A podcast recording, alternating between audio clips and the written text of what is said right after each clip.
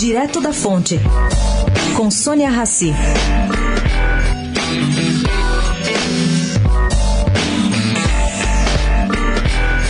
Sem interrogatórios importantes à vista e com a entrega dos 553 milhões de reais à Petrobras semana passada, tanto o pessoal da Justiça quanto do Ministério Público Federal, em Curitiba, entram em contagem regressiva rumo à parada geral, que vai do dia 20 até 6 de janeiro.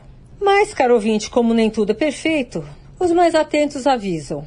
Foi numa parada dessas, em 2014, que o sossego acabou, porque Nestor Severó, ex-diretor da Petrobras, ao voltar do exterior, foi preso no aeroporto. E no ano passado, a calmaria foi interrompida pelo acordo de delação com a Odebrecht. Sônia Raci, direto da fonte, para a Rádio Eldorado.